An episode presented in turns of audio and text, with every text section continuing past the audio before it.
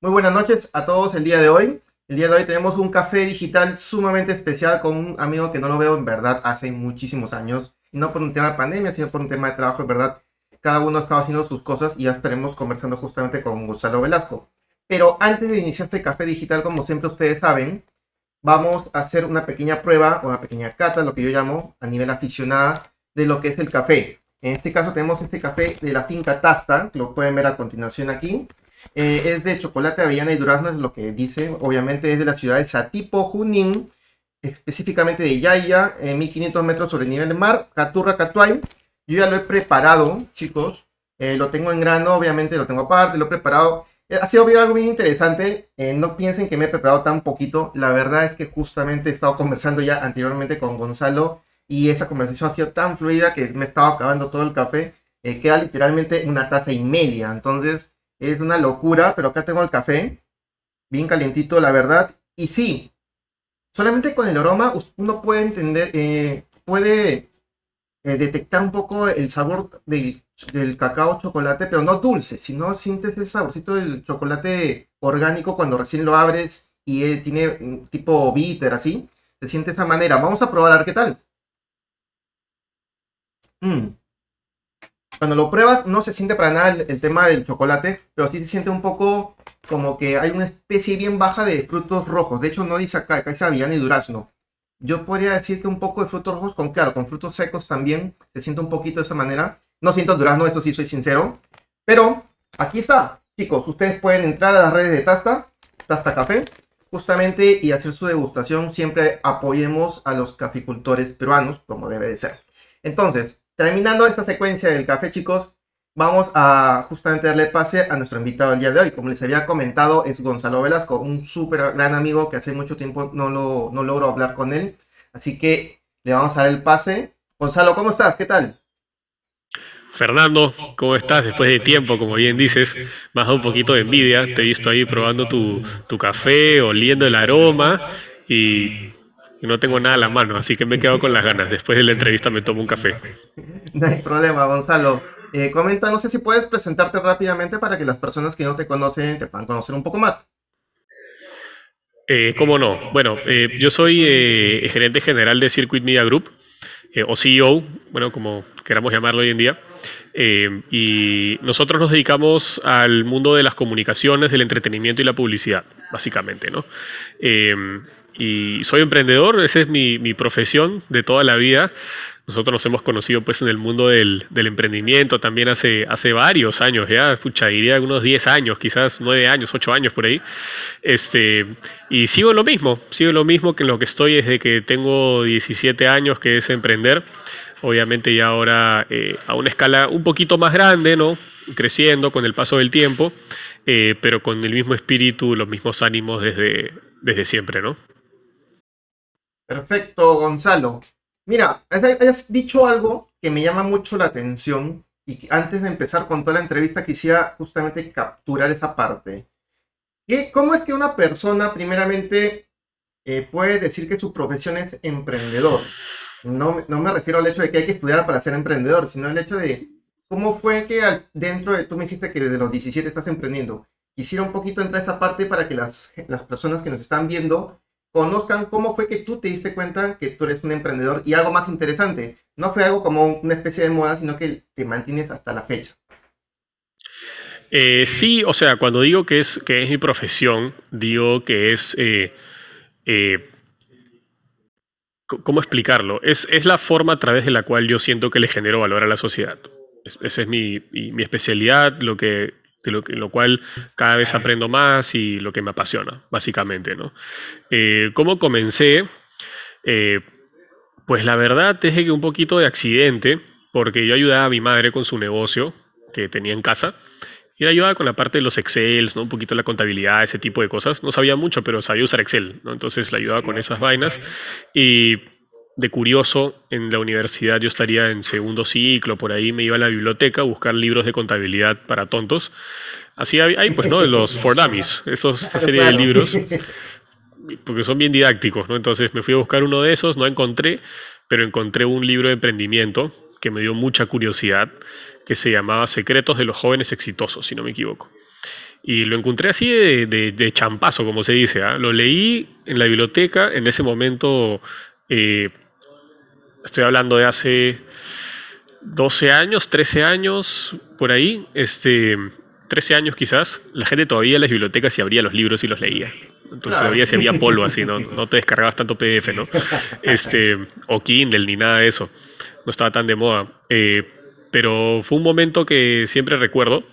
Eh, leer la primera página del libro me, me impactó y desde ahí simplemente me puse a curiosear, conocí gente que me fue también recomendando otros libros para leer, que me fue guiando, me fue empujando y me decían, oye, aprende a vender, haz este negocio, asóciate conmigo. Y así ha sido un proceso pues de exploración, de prueba y error, de mucho aprendizaje, eh, para poco a poco ir, ir tratar de consolidarme, ¿no? Eh, ahora con mis socios como, como empresario, ¿no? Como, como lo que yo creo que es como un pilar de desarrollo en, en, la sociedad, un ente generador de valor en general para los clientes, para los miembros del equipo, que es algo muy difícil, la verdad, este, de hacer. Eh, hasta el día de hoy todavía tenemos muchísimas cosas que, que, mejorar eh, en esta visión que te cuento, que creo que es importante que, que, todos la pensemos un poquito también, ¿no? Porque si uno tiene un enfoque netamente de generación de, utilidad, este, dejas de lado otras cosas eh, que son eh, importantes también, ¿no? Pero que no son fáciles de, este, de hacer, porque requieren presupuesto, requieren tener clientes, etcétera. Eh, que te paguen para que tú puedas generar valor a esos otros niveles y todo eso, ¿no? Entonces, eso es algo necesario, difícil también, pero en eso estamos un poco, eh, así comencé, emprendiendo a poquitos, vendiendo productos, importando y ese tipo de cosas, ¿no? Eh, como la mayoría de emprendedores, en realidad. Está bien, muy bien, Gonzalo, todo lo que cuentas. De hecho, es algo bien inspirador todo lo que cuentas porque es como, como cuando cuentan la historia, pues, de, de alguien que, que, que, que como que no buscó el ser emprendedor, sino fue algo del, llamémosle el destino, que te puso ese libro, que te abrió la mente a todo esto. Y es algo repetido, algo, y has dicho algo que en verdad todos los emprendedores que hemos venido entrevistando lo han dicho. No es algo fácil, es un camino sumamente complicado. Yo siempre le agrego el hecho de que esto es como una montaña rusa. Va a ser momentos donde sí, chévere, todos arriba, tranquilitos, pero hay momentos que vas de bajada. Eh, tus revoluciones van de 0 a 1000 eh, en un mes y eso tú como emprendedor lo debes saber y, es algo que más o menos lo, he encontrado por ahí lo que de lo que lo has comentado, ¿no? Pero antes de, entrar al ADN emprendedor y todo ello, que también es algo muy importante, me gustaría que comentes un poco, de hecho, cómo fue que, más bien cuando tú emprendes, de hecho, uno pensaría, pues, no, va a emprender joven, de repente va a emprender, pues, eh, creando, no sé, haciendo su, su negocio de, de limonadas, su negocio de, de delivery de de diario, ¿no? Épocas un poco antiguas, ¿no? Pero tú, de hecho yo de que te conozco, tú empezaste, de hecho ya habías empezado, se notaba obviamente que no era tu primer emprendimiento, ¿no? Pero yo te vi cuando te conocí, te vi de la mano con un emprendimiento tecnológico. Me gustaría un poquito que cuentes un poco esa historia, cómo, cómo empezó y cómo terminó ese emprendimiento. Sí, es una historia bien divertida. Eh, la verdad que no fue mi idea, para nada. Yo en ese momento tenía otro negocio de publicidad que era Arrow, lo de las flechas publicitarias. Em, y, pero sí, eh, siempre paraba moviéndome mucho, ¿no? En, yendo a los eventos, conociendo gente, por ahí conferencias, un poco de todo eso. Y me escribió Adolfo Valdivieso, eh, que hoy en día es de eh, Space SpaceX, ¿puede ser? sí, Space Sí, acaban, acaban de hacer una ronda de financiamiento bien interesante de un millón y medio de dólares.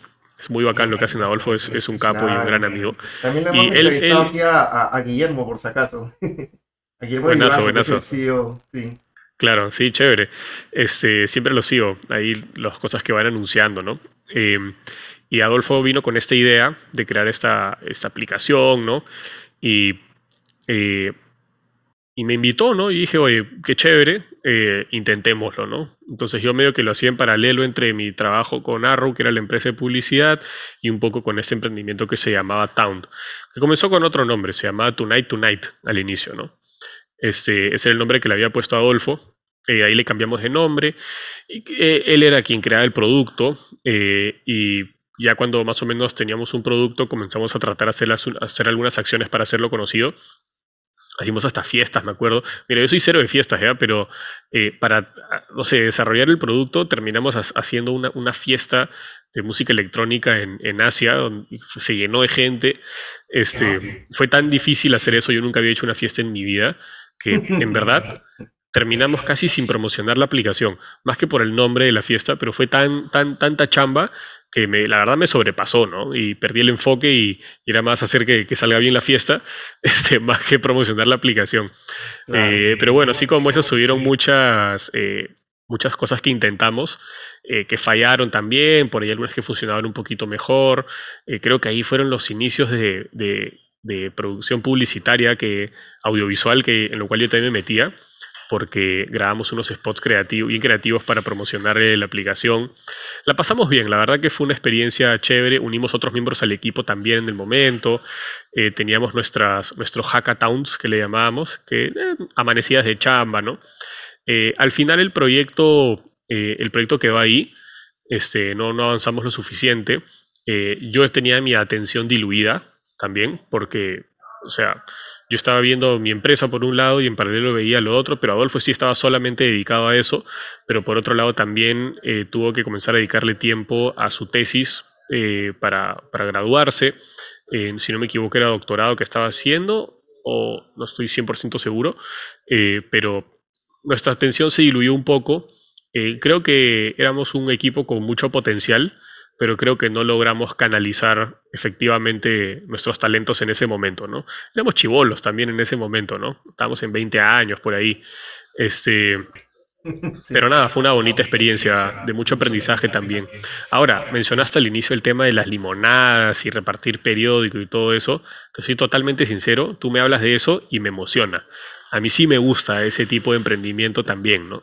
Eh, me, encanta la tecnología, poco a poco nos estamos metiendo más nosotros también en tecnología, pero eh, no, mi, primer, el primer trigger que tengo yo así de algo que me guste, que me apasione, no es el de la tecnología, sino es el, es el del emprendimiento, el del, el del negocio, por así decirlo, ¿no? Eso, eso me gusta mucho. Este, Así que bueno, eso es un poquito la historia respecto a esta etapa, ¿no? Que fue cuando nosotros nos conocimos también. Claro, de hecho sí, sí recuerdo haber escuchado de Tonight Tonight y después que habían pasado a Town. En su momento sabía qué significaba, ya ahorita lo perdió por completo el significado, pero era bien interesante cómo, cómo ustedes eh, lograban una sinergia en su momento, pues eh, Adolfo obviamente la parte más técnica y tú un poco la más la parte comercial, o sea, es un poco lo que proyectaban, me parece, ¿no? Internamente ya ustedes se manejarán, ¿no? Pero yo era un poco lo que proyectaban y, y lo bueno siempre, lo que yo digo es, puede ser que un emprendimiento le vaya bien, en, mejor en, mucho, en algunos casos, o puede ser que el emprendimiento eh, termine mal, como también puede ser inclusive que el emprendimiento termine está peleándose, porque yo sí me pasaba una vez, no, no recluté chicos por si acaso, en otro emprendimiento me ha pasado donde sí, por ejemplo, eh, terminamos mal entre los socios, ¿no? Entonces, mm. pero yo siempre rescato de que siempre cualquier experiencia en la vida se puede rescatar algo positivo para uno mismo. En el caso tuyo, con tu experiencia de Town, ¿qué fue lo que rescatas o rescataste en, su momento? Eh, bueno, definitivamente muchas cosas, ¿no? Algunas ya las mencioné, pero creo que si redondeamos, número uno, que el tema del enfoque es clave. Este, sobre todo que esté balanceado entre los participantes. Porque si hay enfoques distintos, ese es un trigger fácil para que hayan eh, malentendidos. En nuestro caso no, no lo tuvimos, la verdad que hemos logrado ser amigos hasta el día de hoy, sin ningún problema. Eh, no, no, terminamos mal ni nada por el estilo. Este, pero ese el enfoque creo que es, clave. Eh, y otra cosa interesante que descubrí ahí es que yo creo que en ese momento era vendedor bastante decente, pero un vendedor de B2B. O sea, mis negocios y mis emprendimientos iban a ir a hablarle a alguien y, venderle un producto, ¿no? O sea, llegar a las personas y todo eso y ayudarlas, ¿no? Pero en este caso era un modelo de negocio que iba más hacia, el B2C, este, digital. Entonces es otro juego, totalmente distinto. Eh, es, es diferente, es otro talento, es otra habilidad, son otros conocimientos eh, entonces, bueno, eso, tenerlo, tenerlo siempre presente, ¿no? Me ganaste, me ganaste, justo estaba terminando de servirme el café. Pero... No, a propósito, corté, no quería verte disfrutarlo. ah, ya, ya. no te preocupes, como tú sabes, este, es bueno que incentivemos el café, pero siempre recordando de que tomemos café peruano, chicos. Y no, no compremos esos instantáneos, olvídense. Eso está prohibido de hablar en este, en este formato de entrevistas. Ahora sí, em, de hecho, muy interesante lo que comentaste con, con lo de Towns y todo ello, pero me gustaría un poco también entender cómo fue que pasaste de justamente, ya me comentaste un poco que fue como que los inicios de la parte de audiovisual y todo ello, pero cómo fue que, que nació al final lo que es Circuit Media Group, cómo empezó en general, o sea, si puedes contar un poco la historia, obviamente lo que se pueda contar, porque a veces eh, no me gusta tampoco entrometerme tanto, pero es bueno siempre no, un no. parte de, ¿no? Sí, tranquilo, no, no hay nada, nada que ocultar. Siempre lo, contamos, más bien. Este, bueno, el, primer negocio que realmente funcionó que tuve fue Arrow, que es el negocio de las flechas publicitarias. Eh, y a raíz de ahí. Chicos, disculpen un paréntesis, Gonzalo, disculpa. Eh, Arrow, por si acaso, aquellos que no saben un poquito, y de hecho pueden googlearlo y buscarlo en YouTube, pero son estas flechas que lanzas, dan vueltitas y en, la parte de allí visible al público hay publicidad, ¿no? De las marcas, ¿no? De hecho, Gonzalo era especialista lanzando flechitas al aire, y chévere, ¿no? Ahora sí. Sí, me acuerdo que iba con mi flecha de Tonight Tonight a, a los a los demos que habían que concursábamos, todo eso iba siempre con, mi con mis flechas. Pero sí, bueno, estas flechas comenzamos eh, a trabajar con marcas importantes, porque éramos los únicos loquitos que hacíamos eso acá. Y lo hacíamos bastante bien, con, bastante orden, bastante responsabilidad, que no era lo que normalmente los clientes esperaban de un servicio de flechas en las calles. ¿no? Eh, les enviábamos reportes de puntuaciones de, nuestros spinners, que eran los chicos, teníamos entrenamientos, teníamos un campeonato, había campeonato mundial, porque era una franquicia, fue una franquicia chiquita, ¿no? pero una franquicia. Llevábamos a un, a un concursante al año, cada dos años, a competir a Las Vegas eh, de nuestros mejores spinners. Había una cultura muy bacana. He aprendido bastante sobre, sobre esos temas de cultura. Eh, pero después de eso, lo que sucedió es que nuestros mismos clientes nos pedían otros servicios complementarios de lo que hacíamos. Decían, oye, pero ya me estás diseñando la flecha, diseñame el flyer o diseñame el post de Facebook de la campaña y ese tipo de cosas. Y fue entonces que decidimos abrir una unidad de negocio paralela, otra empresa, que en ese momento se llamaba CRAM. Eh, y eso, bueno, con el paso del tiempo fue derivando en, lo que hoy en día es Circuit Media Group, ¿no? Este, en Circuit Media Group tenemos, por así decirlo, dos grandes divisiones. Una es la división de servicios. Eh, es un, eso es un modelo netamente B2B. Y en servicios tenemos tres eh, líneas de negocio. Una que es de agencia de publicidad, eh, digital, otra que es una productora audiovisual enfocada en cine digital publicitario. O sea, hacemos comerciales de televisión, pero no es nuestro foco. Nuestro foco es hacer las producciones de alto nivel, pero digitales, eh, que es un formato un poquito distinto. y tercero, este, servicios. ¿sí? ¿Podrías este, un poquito explicar ese, formato digital que comentas el segundo, para, un ejemplo tal vez, como para que quede más claro? Sí, cómo no. Mira, en, el, en la industria publicitaria, este, sobre todo audiovisual, la tradicional se le llama el cine publicitario, que son los comerciales de tele, básicamente, ¿no? Y es como viene trabajando la industria hace 40 años. Em, el estilo de producción que se tiene para ese tipo de proyectos es eh, pesado, es lento, eh, es de muy alto nivel y muy, muy buena calidad. Y el audiovisual peruano tiene muy buena calidad en general. Eh, desde mi punto de vista, es bastante bueno. Sin embargo, ese formato hoy en día no siempre es el más práctico, es el más efectivo, es el más eficiente, porque necesitas mucha velocidad, mucho dinamismo, necesitas trabajar mucho multiplataforma, necesitas multiformatos de tu contenido. Entonces, en lugar de producir un spot no sé, invertir este 60 mil dólares en grabar un spot perfecto de 20 segundos, eh, invierte los mismos 60 mil dólares, pero en un spot un poquito menos perfecto, digamos, al 85%, 90% de perfección, pero además multiplicas contenidos, historias, formato vertical, horizontal, cuadrado, fotos para Instagram, para pauta digital, porque necesitas hacer tu A-B testing y para eso necesitas este, 16 fotos distintas que digan cosas, que transmitan cosas diferentes. Entonces es un estilo de producción un poco más eh, dinámico, por así decirlo. Y a eso es lo que nosotros le hemos llamado cine digital publicitario, porque trabajamos un alto nivel de producción, pero es un formato de producción más dinámico, que genera mayor cantidad de entregables, que está un poco más adaptado a la manera como las marcas tienen que comunicar hoy en el mundo digital. ¿no? Entonces, eso es lo que nosotros llamamos eh, cine digital publicitario. Mucho más claro, Gonzalo, de hecho que sí. Qué, buena, qué buen, qué buen ojo para haberle visto justo eso. ¿Y desde cuándo lo vienen trabajando? Como cine digital publicitario diría yo que seis meses, no mucho tiempo, medio año.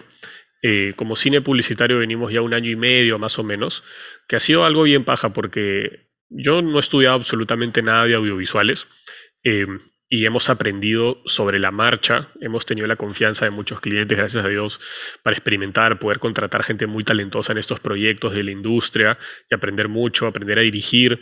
Y yo he dirigido durante todos los inicios de, nuestra área audiovisual los, los, spots. Este, hoy en día trabajamos con, con varios directores, ¿no? Pero este, eh, fue un proceso de aprendizaje así, full YouTube, full, full experimental. Eh, y, también es algo que no, es que hayamos inventado la pólvora en ese sentido, sino que simplemente es algo que, vemos en la práctica, ¿no? Porque, ok, ya te contratan para hacer el, spot y, y te terminan pidiendo un montón de recursos distintos y, ¿no? y tienes que adaptarte también un poco. El mismo mercado a veces te va diciendo y te va guiando hacia, hacia, hacia el camino correcto. Lo único que tienes que hacer es estar siempre con las antenas alertas eh, y no tenerle miedo al cambio, ¿no? Claro. Claro, y lo, otro que me imagino muchas agencias competidoras ustedes no lo han tenido es el hecho de reaccionar rápido y, y estar atento a todos los cambios digitales, ¿no? Que eso sí lo tienen ustedes. Eso, eso ha sido fuerte, ha sido clave. Sobre todo, justo conversamos un poquito antes de la entrevista en, la pandemia, por ejemplo, ¿no? Porque eh, en la pandemia, uno de los principales problemas que han tenido las empresas de publicidad, sobre todo de realización audiovisual, es que no se podía salir a producir. O sea, no podías ir a la calle, no podías alquilar una casa y meter un equipo de 35 personas a grabar un spot, ni nada de esas cosas. Eh, pero las marcas igual han tenido una necesidad de comunicar, de llegar a sus clientes, de tener sus canales abiertos, de seguir dando la señal de que están vivas, básicamente, ¿no? Entonces nosotros teníamos acá en la oficina el segundo piso, nosotros trabajamos todos eh, en la oficina, ¿no? En ese momento éramos como 55 personas, todos in situ, o sea, todos trabajamos acá. Pandemia, todos a sus casas, y está desperdiciada. Entonces, ni bien comenzaron a abrirse un poquito las calles, después de unos cuantos meses, decidimos hacer un proyecto bien ambicioso, que es el rooftop, que todo el segundo piso de nuestra oficina lo convertimos en un estudio de streaming y de transmisión en vivo. Nos salíamos ahí con algunos de nuestros clientes, con Claro Gaming, con Logitech y con LG. Montamos todo el estudio, que justo donde estoy ahorita, estamos en una grabación y teníamos la entrevista y me senté acá en el switcher y agarré una cámara. Este, eh, pero esa fue una apuesta bien agresiva. Eh, y en ese momento nos abrió muchísimas puertas para trabajar con marcas que incluso no trabajábamos porque tenemos un estudio muy dinámico, muy práctico, totalmente equipado para hacer streamings eh, y acá hemos hecho proyectos muy interesantes desde eSports hasta lanzamientos de productos, hasta conferencias como el CADE, entre otros, el año pasado, ¿no? Entonces, este, creo que reaccionamos rápido y creo que fue algo horizontal, transversal en la compañía, porque no fue esto simplemente una innovación creativa, sino que fue ya activamos comercialmente, listo, oportunidades, con quién hablamos, a quién le conviene, quién lo necesita, levantamos, levantamos dinero, ok, nosotros cómo lo creamos, cómo lo conceptualizamos rápidamente, qué necesitamos.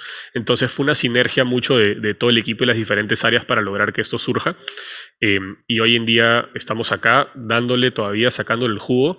estamos haciendo nuevas inversiones también eh, hicimos inicialmente, obviamente, o sea, los sponsors nos ayudaron un poco, pero fue una inversión fuerte del lado nuestro también. Y, ahora estamos continuando con la inversión también para darle más, más puncha incluso, ¿no? Em, y para terminar de redondear lo que venimos hace un rato, esto es el área de servicios que hablábamos, ¿no?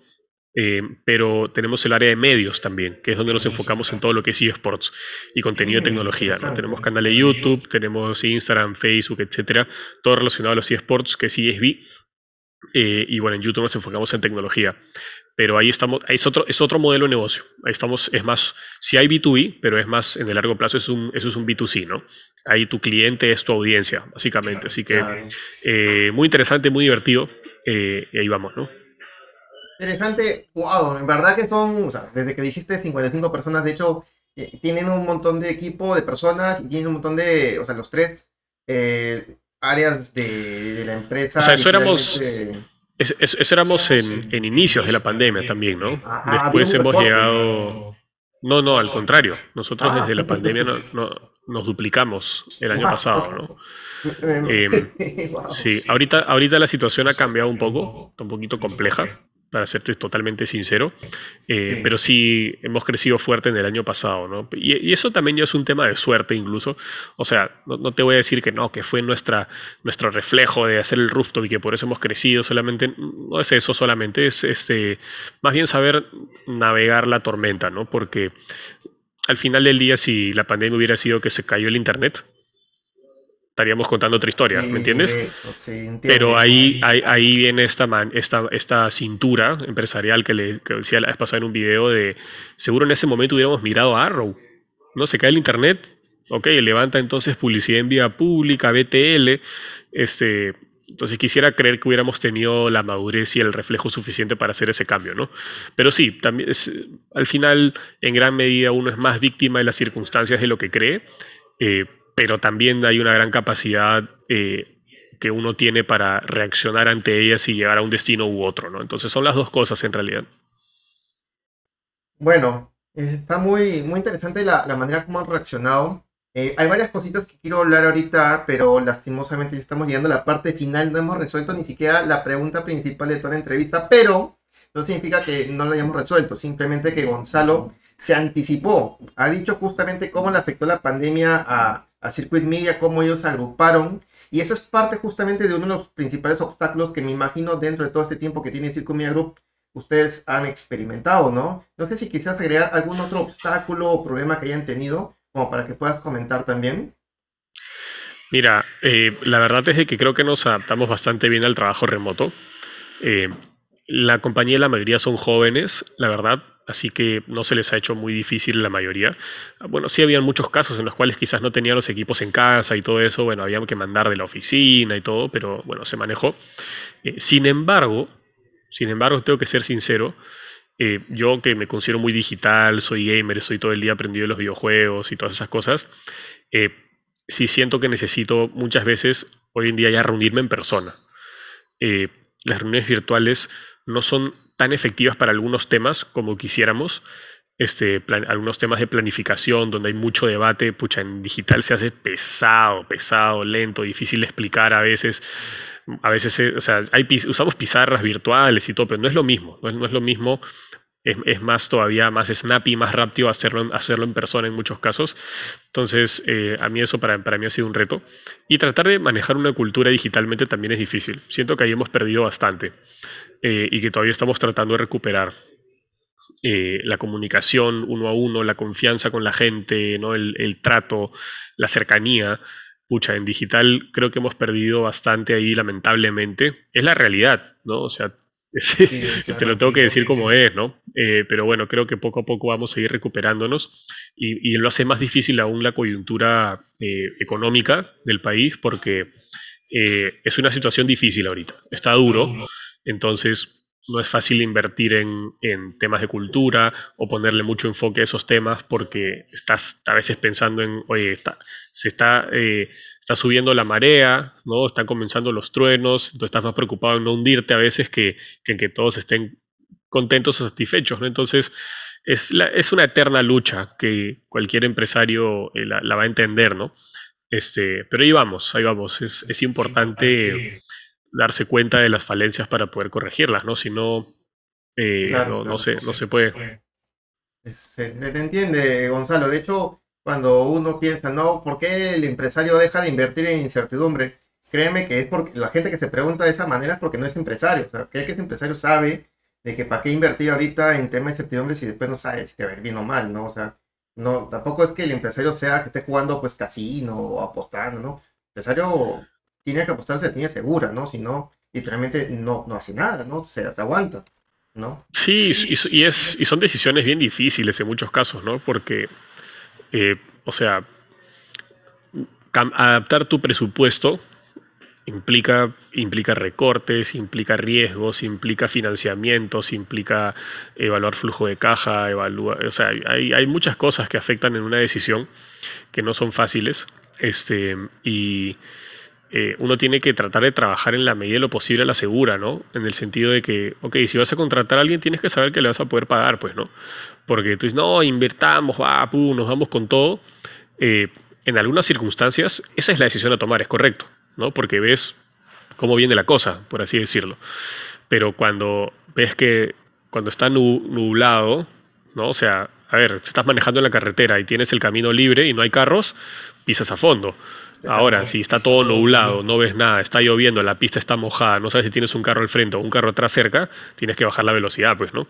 Este, entonces hay que, hay que uno tiene que ser cuidadoso, ¿no? Porque está jugando con el trabajo de la gente, está jugando con eh, que si, eh, o sea, es, lo más grave es contratar a alguien y no saber si le vas a poder pagar y al final decirlo de te trabajaste pero no te va a pagar, ¿no? Eso ahí no, no, no es lo correcto, ¿no?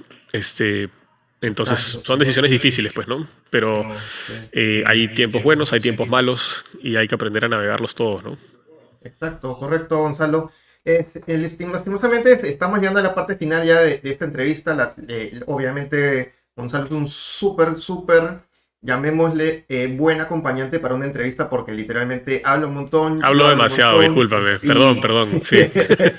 no, no, está bien porque, o sea, tú mismo te abres y acá no es que tanto entre los dos, eh, ya nos conocemos, de hecho, y esto es como una especie de, actualización, ¿no? Entre ambos. Bueno, más que nada de tu lado, porque de mi lado casi... Ahí te tengo que entrevistar yo a ti para que tú me cuentes.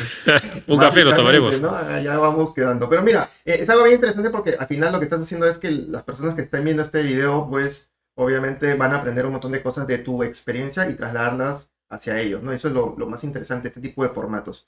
Mira, eh, ya para ir cerrando esta entrevista, quería comentarte primeramente que tú eres de lo de, lo de mi época, la verdad, mira, miren, tenés acá atrás mío, tengo un montón de pizarras y tengo más todavía los costados que no salen por la cámara, pero es porque somos los típicos personas que para explicar algo tengo que apuntarlo, ¿no? O sea, somos la... Y una pizarra digital no, no sirve, pues no somos de tener las cosas visualmente así con nuestra mano hechas y dibujadas incluso. Yo tengo hasta, hasta diagrama de flujo allí. Y es como que parte de, no digo nuestra formación, porque no tampoco es tanto esa manera, nadie nos ha enseñado a trabajar así, simplemente que nos, nos hace más fácil, ¿no? Eso, eso, es muy interesante. Y ya para cerrar la entrevista, primero, bueno, nuevamente agradecerte, Gonzalo, por tu disposición, por tu tiempo, por, por, por ser eh, abierto y contar todas tus cosas. Y me gustaría que lo cerremos ya contigo, ¿no? En el cual tú puedes un poco explicar rápidamente cuáles son los próximos pasos para Circuit Media Group. Y, y nada, y nuevamente agradecerte, ¿no? Por todo. Te dejo estos, estos últimos minutos, Gonzalo. Encantado. Este, mira, para hacerlo breve, em, yo me estoy enfocando, o sea, yo tengo el rol de CEO del, grupo en general, sin embargo, hoy por hoy eh, el 90% de mi foco está en el mundo de los eSports, del mundo de los videojuegos. Eh, así que vamos a meterle muy duro esto este fin de año a eso y hacia el próximo también. Este, es una unidad de negocio que ha crecido mucho y que tiene muchísimo potencial. Eh, y es tiene ciertos modelos de negocio dentro que son altamente escalables también, así que vamos a comenzar a mirar un poco ese formato. Eh, mientras la unidad de servicios debe seguir creciendo, va a seguir creciendo, pero es un modelo de negocio más tradicional. Es nuestra es lo que, nos, lo que nos da seguridad en cierta medida, ¿no? Es un negocio más tradicional, un poco más estable, es un B2B, eh, con eso vamos a continuar, pero sí vamos a trasladar muchísimos de nuestros esfuerzos a industrias un poco más explosivas, como el mundo de los eSports, y a modelos de negocio también un poco más escalables. Así que seguro van a estar viendo un poco eso en lo que viene de finales de este año y, en el próximo año. ¿no? Ese es un poquito nuestros planes, Fernando. Listo, Gonzalo. Entonces ya nos vemos en una próxima oportunidad. Eh, recuerden, chicos, todas las entrevistas son los viernes, siete y media de la noche.